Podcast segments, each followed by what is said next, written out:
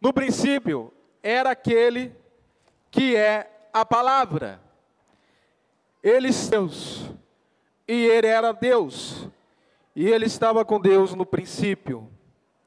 Todas as coisas foram feitas por intermédio dele, e sem ele nada do que existe teria sido feito. Nele estava a vida, e esta era a luz dos homens. A luz brilha nas trevas, e as trevas não a derrotaram. Surgiu um homem enviado por Deus chamado João. Ele veio como testemunha para testificar acerca da luz, a fim de que por meio dele todos os homens crescem. Ele próprio não era a luz, mas veio como testemunha da luz. Estava chegando ao mundo a verdadeira luz que ilumina todos os homens. Aquele que é a palavra estava no mundo e o mundo foi feito por intermédio dele, mas o mundo não o reconheceu. Veio para o que era o seu, mas os seus não o reconheceram. Contudo, aos que receberam, aos que creram em seu nome, deu-lhes o direito de se tornarem filhos de Deus, os quais não nasceram por descendência natural, nem pela vontade da carne, nem pela vontade de algum homem, mas nasceram de Deus. Aquele que é a palavra tornou-se carne e viveu entre nós. Vimos a sua glória, glória como do unigênito vindo do Pai, cheio de graça e de verdade. João dá testemunho dele. Ele exclama: Este é aquele de quem eu falei. Aquele que vem depois de mim é superior a mim, porque já existia antes de mim. Todos recebemos da sua plenitude graça sobre graça. Pois a lei foi dada por intermédio de Moisés, a graça e a verdade vieram por intermédio de Jesus Cristo. E agora o último versículo. Ninguém jamais viu a Deus, mas o Deus unigênito, que está junto do Pai, o tornou conhecido. Pode colocar o primeiro slide, por gentileza, da nossa mensagem, da nossa série de mensagens. Hoje estamos a iniciar esta nova série de mensagens, então, que leva esse, esse tema, tributai. Aquilo que nós acabamos de fazer, tributai. O que significa esta palavrinha tributai? A palavra tributai, aqui neste contexto que nós estamos nos referindo, ela tem um sentido de qualquer gesto de louvor e adoração que nós podemos oferecer ao Senhor. Qualquer ato, seja uma poesia, seja uma dança litúrgica, seja uma música, qualquer ato que você oferece de adoração e louvor ao Senhor pode ser chamado de tributo.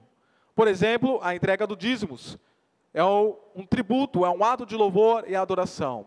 Ela pode ser de forma direta, através de um culto público, através de um ato litúrgico, através de uma dança litúrgica, através de uma poesia, através de uma música, ou ela pode ser de uma forma indireta, que é através do nosso estilo de vida. Viver de uma maneira que nós tributemos louvor e adoração ao Senhor, com a nossa própria vida em santidade, em temor, em amor, em alinhamento com o coração de Deus. Então, quando eu estou falando dessa série de mensagens tributai, eu estou querendo chamar você a essa responsabilidade, tanto de uma forma direta, como de uma forma indireta, está voltando aos seus olhos para o verdadeiro sentido do Natal, que é um ato sincero de louvor e adoração ao Deus Trino revelado nas Escrituras Sagradas através do seu estilo de vida, até mesmo porque agora no Natal nós somos muito propensos a esquecermos do nosso estilo de vida cristão, que nós devemos continuar tendo nessas festas natalinas. E somos muito propensos a consumirmos, consumirmos, consumirmos roupas, comidas caras, sapatos, presentes e semelhantes. Nada contra isto, você pode comprar sua roupa, o seu sapato, comer a sua comida, dar os seus presentes, mas a questão é se a sua vida começa a estar em torno disto no final deste ano. O consumir e seu estilo de vida se torna tão somente um consumismo capitalista natalino. Ou ainda, você pode estar focado que agora é final de ano, eu vou aí, eu vou é extravasar eu vou glutonoriar. Não sei se existe esse verbo, mas se não existe agora, eu estou a colocá-lo registrado em outubro, então é, eu vou patentear como meu. Eu vou glutonorear, eu vou me embebedar, eu vou me reunir com os amigos, com a família, com a família. Vou tomar minhas long necks por malte e encerrar estourando o meu champanhe e vou ficar realmente zonzinho, zonzinho, porque é festa. E esquecer que no Natal e nas festas final de ano, você é chamado para continuar a ter um estilo de vida de tributo ao verdadeiro sentido de Natal, que é Cristo Jesus. E por que eu trabalho justamente com esse tema? Tributai. Conforme eu falei, ele tem um sentido de ato de louvor e adoração, podendo ser de várias formas, e uma dessas formas é através de hino. E é justamente o que nós acabamos de ler aqui em João, capítulo 1. João, capítulo 1, do versículo 1 ao 18, é um hino. Mas acabamos de ler um hino chamado e conhecido como o hino do Logos. E por que chamado e conhecido como o hino do Logos? Essa palavrinha Logos, ela é uma palavra que, grega que se encontra no versículo 1 e se encontra no versículo 14. Essa palavrinha grega, ela pode ser traduzida como verbo ou como palavra. É por isso que então, com algumas traduções está escrito assim: no princípio era o verbo. A tradução a qual eu li, no princípio era aquele que é a palavra. No princípio era o logos. Essa palavra logos, ela tem mais variadas nuances que você pode imaginar. Desde o pensamento dos gregos antigos, começando em Heráclito, se desenvolvendo no, nos estoicos, indo até Filo de Alexandria, que ainda é posterior a Cristo. Ela tem várias nuances e vários conceitos que nós precisamos tomar cuidado para não atribuir no texto o que ela não significa. Mas, uma das suas nuances no original é o poder controlador ou a razão controladora de todo o universo, como também criadora da realidade. Essa era a noção do grego. Então, João, que está escrevendo aqui para um público que, embora fosse judeus, eles eram judeus helênicos, isto é, eram judeus de cultura grega, ele faz ele faz menção desta palavra, porque ele sabia que os seus leitores entenderiam quando estivesse lendo Logos, para poder descrever Cristo. A palavra Logos, ou verbo, como está traduzido, é uma palavra para indicar a pessoa de Jesus Cristo, para qualificar esse Cristo Jesus a quem ele faz questão de expor em todo o seu evangelho, tendo a finalidade principal realmente das pessoas conhecerem a Cristo Jesus e crerem nele como Deus e terem a vida eterna, conforme está lá no capítulo 20. Então João ele escreve aqui para justamente expor quem é Cristo Jesus. E primeiramente, o que é necessário todos entender, que esse Cristo Jesus, ele é a razão central de toda a realidade criada e o poder criador de toda a realidade que nós vemos e vivemos.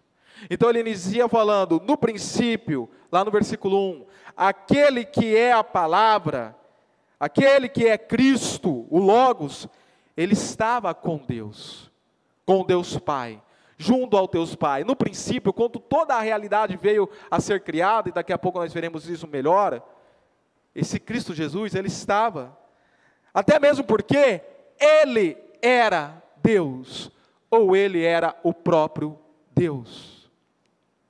Algumas versões bíblicas de seitas, por exemplo, pode continuar lá no primeiro slide, ou Gabriela, por gentileza. Algumas seitas, eles modificam aqui o, o texto bíblico para poderem minimizar a divindade de Jesus. Não é o momento agora de fazer uma exposição aqui do como está escrito no grego, isso é algo para um contexto mais de aula, mas nós podemos ver que a maneira que está traduzida na NVI e nas Almeidas da vida, conforme a sua Bíblia, é a maneira correta, porque Cristo Jesus, ele é o próprio Deus. Ele não é um semideus ou uma criatura, ele é o próprio Deus. Aqui no contexto, no desenvolvimento do contexto, nós vemos isso várias vezes, por exemplo, no versículo 18: ninguém jamais viu a Deus, o Deus Pai, mas o Deus unigênito que está junto ao Pai o tornou conhecido. Outros textos bíblicos, e mais variados, mas nós vamos nos concentrar somente em alguns, apresentam essa deidade de Cristo Jesus. Eu peço para que projete, por gentileza, João capítulo 20, versículo 28. Olha o que diz aquele texto.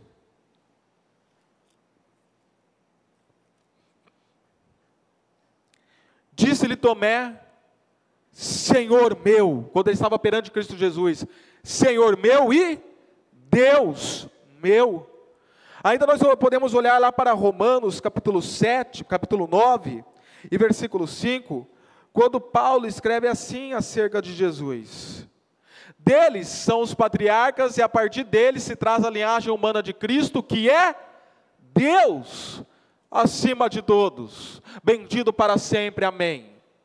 E por fim, uma última citação, dentre as mais variadas, está lá na homilha de João, em 1 João capítulo 5, versículo 20. Sabemos que também que o Filho de Deus veio e nos deu entendimento para que conheçamos aquele que é verdadeiro, e nós estamos naquele que é o verdadeiro, em seu Filho Jesus Cristo.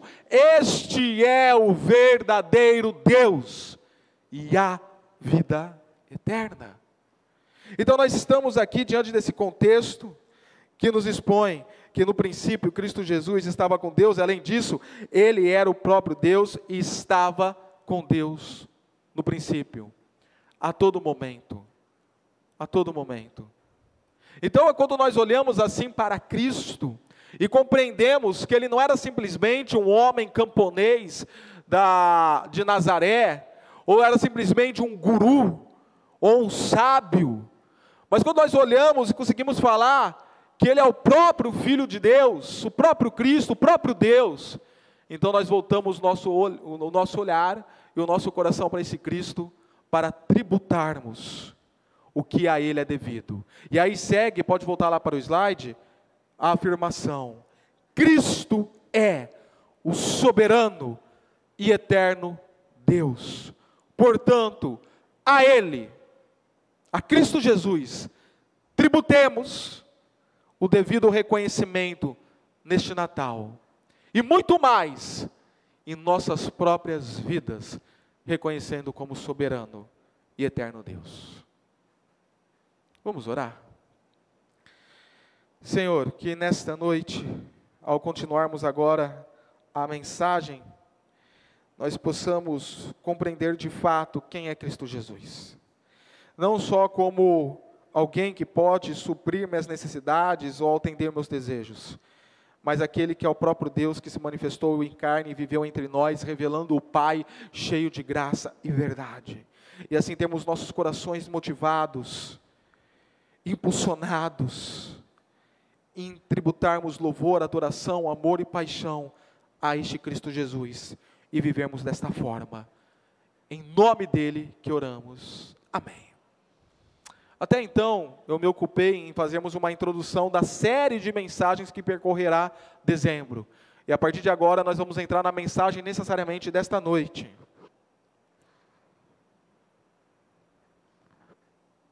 Se você olhar para o slide, você vai ver que há duas perguntas seguidas de resposta. Uma é: Natalis solis invicti? Não. Natal ao verdadeiro sol invencível? Sim.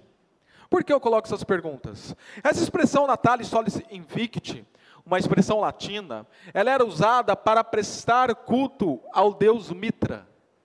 Eu vou trazer uma informação um tanto aqui que assustadora para aqueles que não sabem, mas o Natal ela não é de origem cristã, não é uma festa, uma data de origem cristã. O Natal não nasceu no meio da igreja, não nasceu no cristianismo. O Natal era uma festa pagã, a um deus persa chamado Mitra, que era o deus Sol ou o deus do Sol.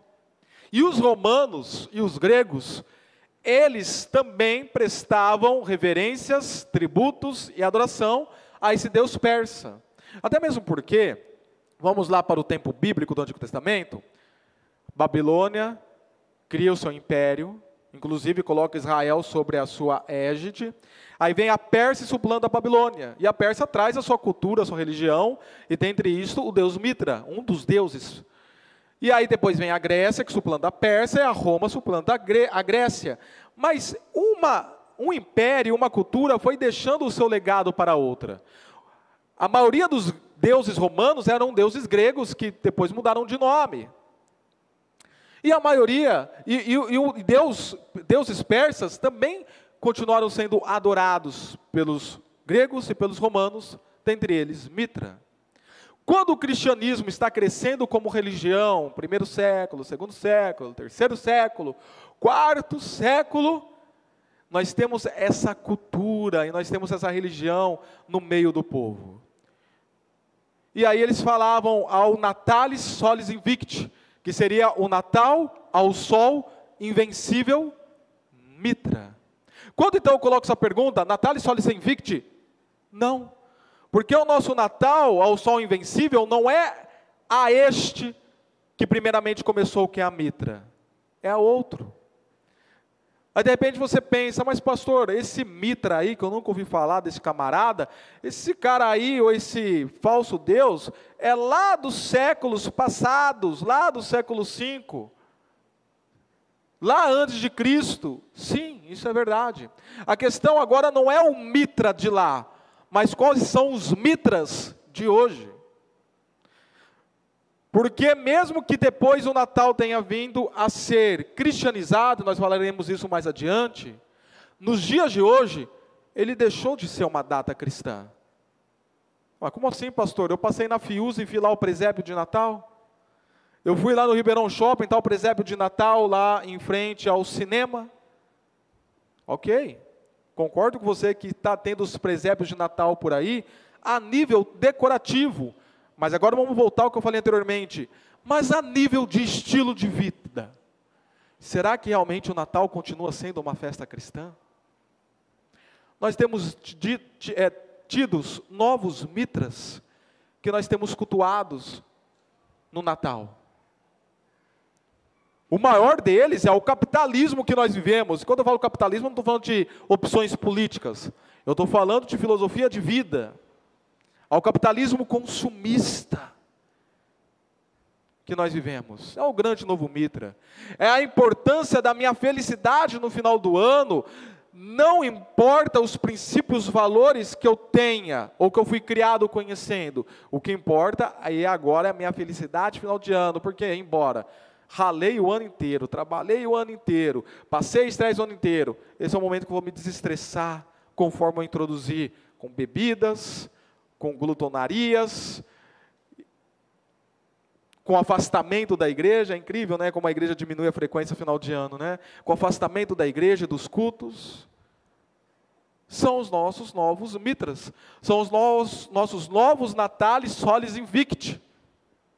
E da mesma maneira que a igreja buscou responder a esse falso Deus, ou essa falsa religião, lá no século V, necessariamente em 440, quando instituiu o Natal cristão para suplantar o Natal pagão, essa mesma resposta que nós precisamos trazer para os dias de hoje. Precisamos voltar à verdadeira essência do Natal que nós conhecemos, que é Cristo Jesus, para substituir os falsos deuses e os falsos mistras contemporâneos. Então aí segue a segunda pergunta. Então o nosso Natal tem que ser o verdadeiro sol invencível? Sim, ao verdadeiro sol invencível. Olha o que diz Malaquias capítulo 4, versículo 2. Mas para vocês, Isaías, Gislaine, Giovânia, Zé Roberto, Bira, que a Manuele chama de Birinha. A vocês que aqui estão e a mim, que reverenciamos, ou dizemos que reverenciamos e que tributamos ao nome do Senhor, o sol da justiça, e aqui é uma profecia que está apontando para Cristo, que se cumpriria 400 anos depois. O sol da justiça se levantará trazendo cura em suas asas.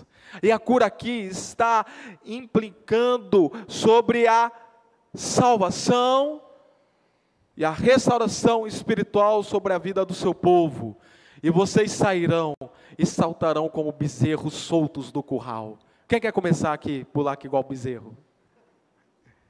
Vocês se encherão de regozijo e de alegria para tributar a esse sol da justiça, que traz redenção e salvação. E aí, nós voltando para o slide, nós vemos que um homem chamado Agostinho de Hipona, teólogo da igreja do século V, inclusive, africano, do norte da África, ele diz assim: agora em resposta aos pagãos, a não celebrarem o sol como faziam os pagãos, mas sim celebrarem aquele que tinha criado o sol, que é Cristo Jesus. Então, olhando para o texto de Malaquias e olhando para essa frase de Agostinho, é por, nós desenvolveremos o seguinte tema nesta noite: Cristo, a esse é quem nós devemos tributar o nosso louvor e adoração neste Natal, Cristo, o Autor e Redentor. Porque quando nós voltamos aos nossos olhos para João, eu lhe convido que você volte lá em João junto comigo. E nós já vimos, nos dois primeiros versículos, a definição e a defesa de que Cristo Jesus, o Logos, é Deus. E aí tem todo um hino escrito a ele. Agora, no versículo 3, nós vemos que esse Cristo, o Logos, ele é criador, no versículo 3. E depois no versículo 4, 5 e 9, nós veremos que além de criador, ele também é redentor. Pode passar o próximo slide, ô Gabriela? Então a palavra Cristo Jesus, ele estava e era o próprio Deus, desde o princípio, manifestando-se como Criador, vida e luz. É devido a isso que nós iniciamos o culto cantando vida, verdade. Luz do mundo, fortaleza. Nós iniciamos com aquele cântico de forma proposital para aquilo que seria pregado nesta noite. Vamos ver lá o versículo 3 todas as coisas foram feitas por intermédio dele. Vocês sabem o que significa a palavra todas aqui? Vocês sabem? Todas. É isso que significa. A palavra todas aqui significa todas. Tudo o que você vê na realidade criacional foi criado por Cristo Jesus pela a palavra do Senhor. Uma, uma breve exposição teológica. Lá em Gênesis capítulo 1, no princípio Deus criou os céus e a terra.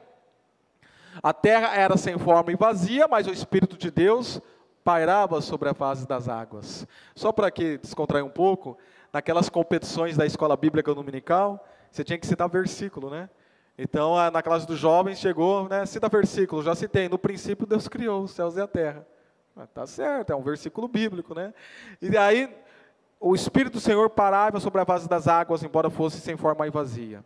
E Deus disse: haja luz, e houve luz. Deus disse: haja. Essa palavra de Deus, essa ordem do Pai ocorre, e a palavra, o poder criador, conforme indica aqui João, trazia a criação o que era dito pelo Pai. Então Deus falava: haja, e Cristo trazia à tona. Haja luz, Cristo trazia à tona a luz. Então, Deus Trino é o Criador da realidade. O Pai emitindo a palavra de ordem e Cristo Jesus fazendo isto vir à realidade, porque até então não existia. Vamos ver alguns textos que nos tratam sobre isso. Salmos capítulo 33.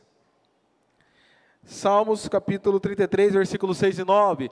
Pois ele falou e tudo se fez, ele ordenou, o Pai, e tudo surgiu. Versículo 9. Mediante a palavra do Senhor foram feitos os céus e os corpos celestes pelo sopro de sua boca. Agora nós vamos começar a focar mais em Cristo. Colossenses capítulo 1, versículo 15 ao 17 que inclusive a música do prelúdio é baseado nesse texto. Ele é a imagem do Deus invencível, o primogênito sobre toda a criação. Por que primogênito de toda a criação? Porque ele foi o primeiro criado? Não.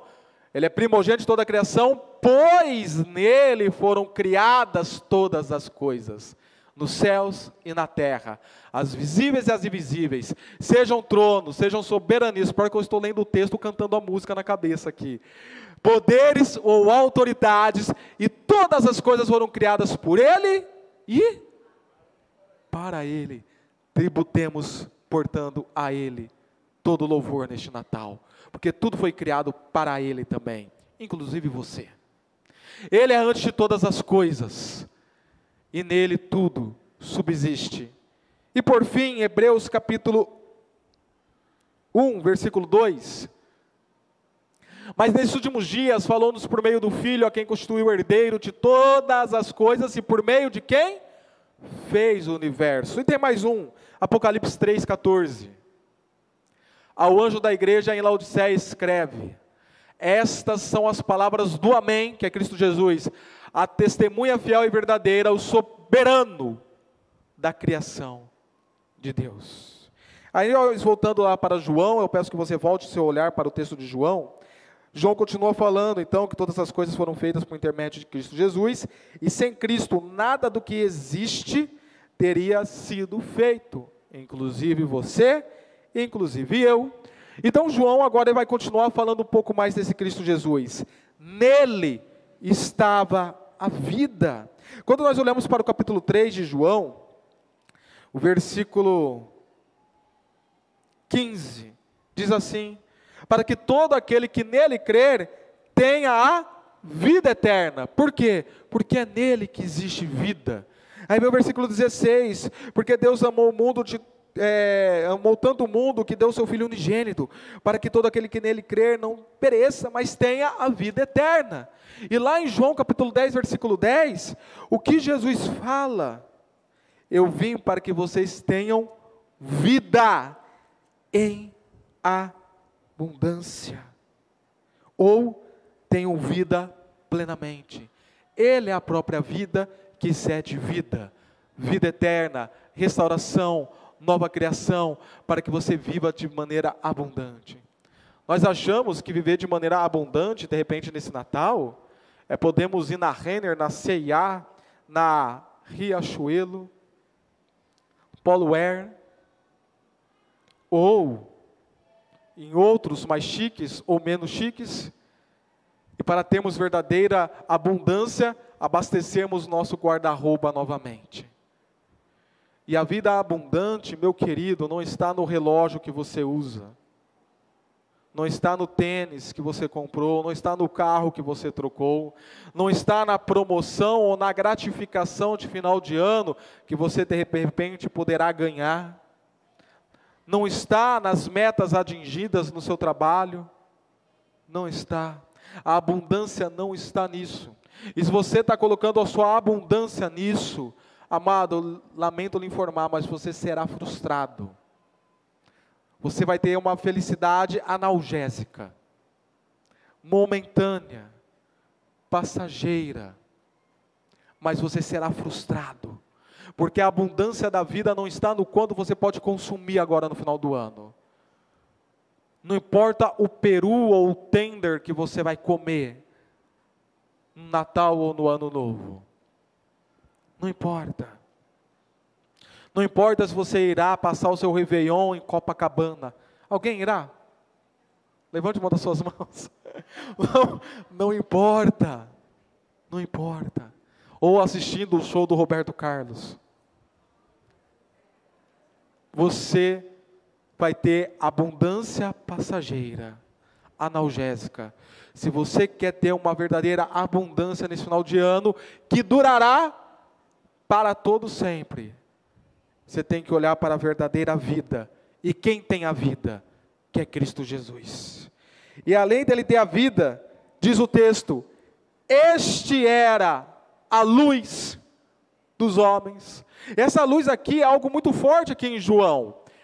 Olha o capítulo 8, versículo 12, quando ele diz: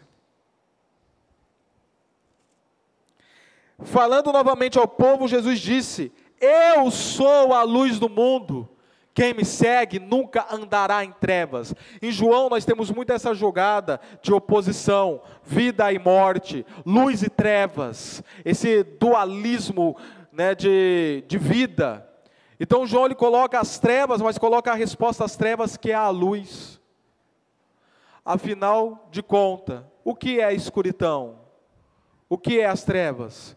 Segundo o conceito da física, é a ausência de luz. O que são vidas que andam em trevas ou em escuridão? É a ausência de Cristo. Mas ele veio como a luz deste mundo. E quem o segue não anda mais em trevas, mas terá a luz da vida. Ainda lá no capítulo 3, versículo 19 e 20, este é o julgamento, a luz veio ao mundo, mas os homens amaram mais as trevas. Os homens amaram mais a curtição, a bebedice, o estilo de vida distante, e não a luz, porque as suas obras desses homens eram más. Capítulo 12, versículo 36. Creiam na luz, amado. Você que está nesta noite aqui, eu quero lhe dizer justamente isto. Creia na luz. Creia na luz. E se você não entendeu ainda, eu vou te falar novamente. Creia na luz. Nesta noite, creia em Cristo Jesus. Enquanto vocês a têm, quando ele está sendo anunciado, e quando ele está sendo pregado e exposto a você nesta noite, creia para que se tornem filhos da luz. E esse conceito é tão forte em João, que ainda lá na sua carta, em 1 João capítulo 1, versículo 5 e 6, diz: Esta é a mensagem que dele ouvimos e transmitimos a vocês. Deus é luz, nele não há treva alguma. Se afirmamos que temos comunhão com Ele, mas andamos nas trevas, mentimos e não praticamos a verdade. Amado, Ontem eu estava em Descalvado. Estive em Pirassununga, sexta-feira, e estive em Descalvado vindo dos familiares. A última vez neste ano, provavelmente, agora só o ano que vem. Está longe, né? E quando eu passei em Descalvado, em Pirassununga, estava montando ainda as luzes. Tanto da festa da cidade, que vai ter agora no final do ano, como do Natal. E quando eu passei em Descalvado, numa praça lá que chama Jardim Velho, estava toda iluminada luzes brancas, coisa mais linda, o brilho da luz, forte. Então eu vim embora para Ribeirão Preto. Cheguei aqui em Ribeirão Preto, era umas dez e meia da noite. E como a Manuele gosta de luzinha de Natal, eu entrei pela Fiuza. Fiz um caminho a mais, entrei pela Fiuza para ver aquelas luzes do apartamento da Fiuza. Coisa mais linda, brilhando fortemente. Até mesmo outro dia, andando aqui na saudade, colocaram as luzes, né, as estrelas, a Manu ficou pirada. Realmente são decorações bonitas. Não podemos negar o fato que são bonitas. Mas as luzes, até meados de janeiro, vão ser apagadas. Elas representam algo muito forte para nossas vidas. Todas as luzes que nós buscamos, que não está em Cristo, para nos trazer esse tipo de admiração, contemplação, elas vão ser apagadas em sua vida. O brilho delas vai passar. Pode ser a luz da Disney, Dani. Você pode contemplar aquela luz da Disney. Ela vai passar. Aquele brilho vai passar.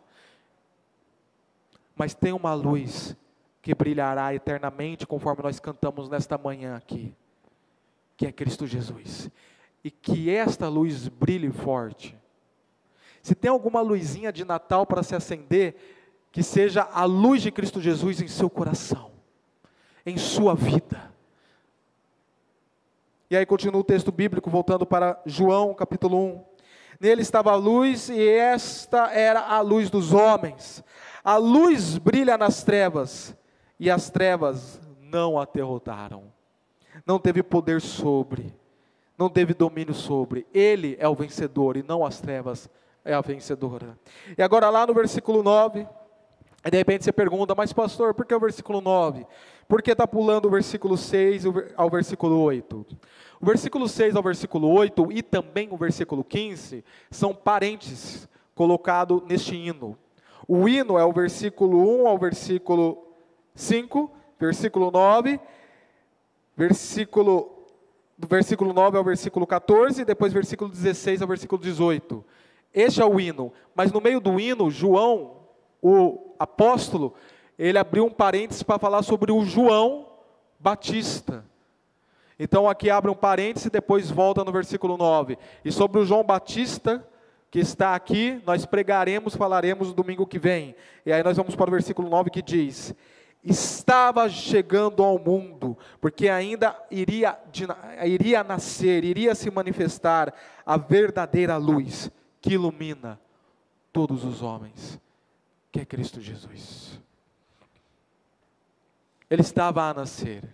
O menino Jesus estava a se manifestar conforme está registrado no Evangelho de Mateus e especialmente no Evangelho de Lucas. E aí esse Cristo Jesus, ele nasce, nasce da Virgem Maria e manifesta definitivamente tudo aquilo que estava sendo revelado e profetizado sobre ele para trazer salvação aos homens.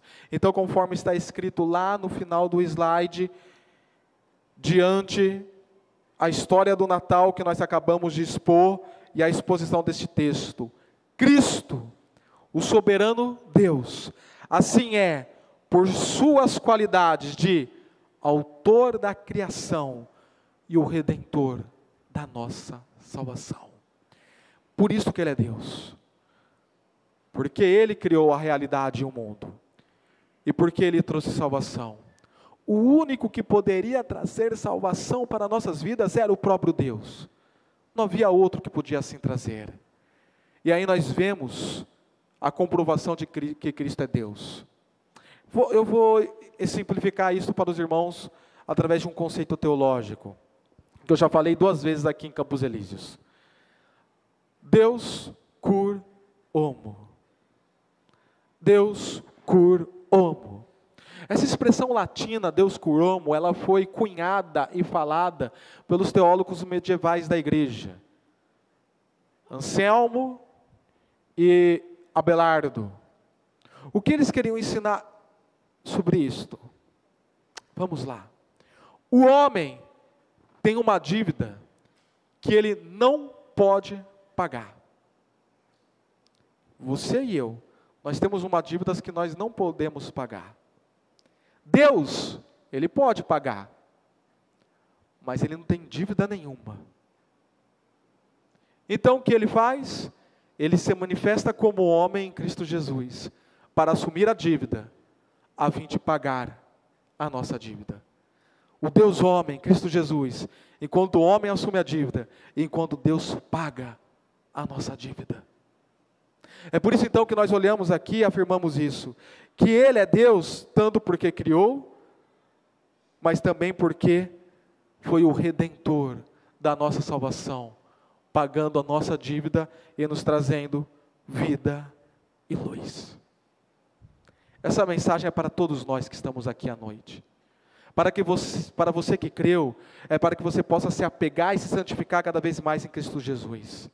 Para você que não creu, para que creia nesta noite, em nome de Jesus. Vamos concluir a nossa mensagem com algumas perguntas para a nossa reflexão. E aí? E aí? Como você irá participar neste Natal? Nós já iniciamos as festas natalinas. Logo após a ação de graças, mundialmente já se inicia o Natal. Já estamos nela. Como você vai participar? Como aquele que reverencia os novos mitras? Festa? Presente? Capitalismo? Diversão? Toca do Papai Noel no trenzinho? Ou você vai celebrar igual aos pagãos atuais, que é tudo isso que eu acabei de exemplificar. Os pagãos atuais que nós chamamos secularistas, que vivem sem ter Deus como referência e sem reverência a Deus, como se Deus não existisse ou só fosse um conceito abstrato da realidade. Vai viver igual a eles, o cristão ateu que eu preguei aqui no mês de junho, que fala que crê, mas vive como não se crê, que fala que crê no menino Jesus e na, no seu nascimento para a salvação, porém, ao viver o Natal, vive como se Cristo Jesus não tivesse nascido? Ou você voltará os seus olhos ao verdadeiro sentido do Natal, que é Cristo, o Autor da criação e o Redentor da nossa salvação? Eu lhe digo, volte seus olhos ao verdadeiro sentido do Natal, que é Cristo Jesus, o Autor da criação e o Redentor da sua salvação. Vamos orar outra vez. Mas no momento eu quero que você tenha uma oração silenciosa. Eu quero te dar um minuto para que, baseado no que foi exposto no texto bíblico e o que foi pregado nesta noite, você ore ao Senhor. Porque só Deus conhece seu coração e sabe como ele está neste momento. Se ele está fortalecido, se ele está enfraquecido, se seu coração está no Senhor, se não está no Senhor, mas independentemente de como esteja, ore como seu coração está neste momento, voltando totalmente a Cristo Jesus.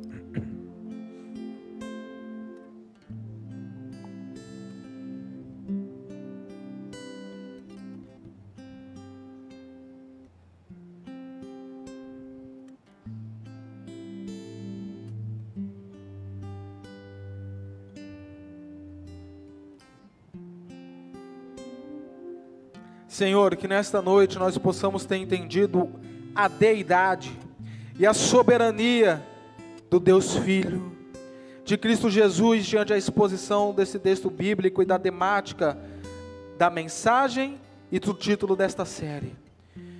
Tendo em nossos corações um dilatar de adoração, pelas qualidades desse Deus Filho que aqui foi expostas nesta noite e quando Criador e Redentor, e assim a cada um de nós, a começar em mim, mas se espalhando como fogo aos meus irmãos, a voltarmos para a verdadeira essência do Natal, que é o louvor a Cristo Jesus, e assim evitarmos esses vícios que o Natal contemporâneo tem trazido em nossas vidas. Em nome de Jesus. Em nome de Jesus. Amém. Vamos ficar em pé neste momento. Eu vou estar cedendo a bênção apostólica. Após isso, iremos cantar essa última música. Estaremos dispensados e todos convidados para ir para o nosso salão social.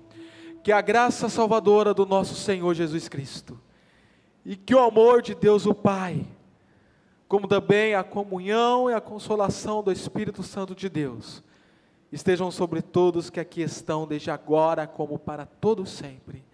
Em nome de Jesus, toda a igreja diz: e amém.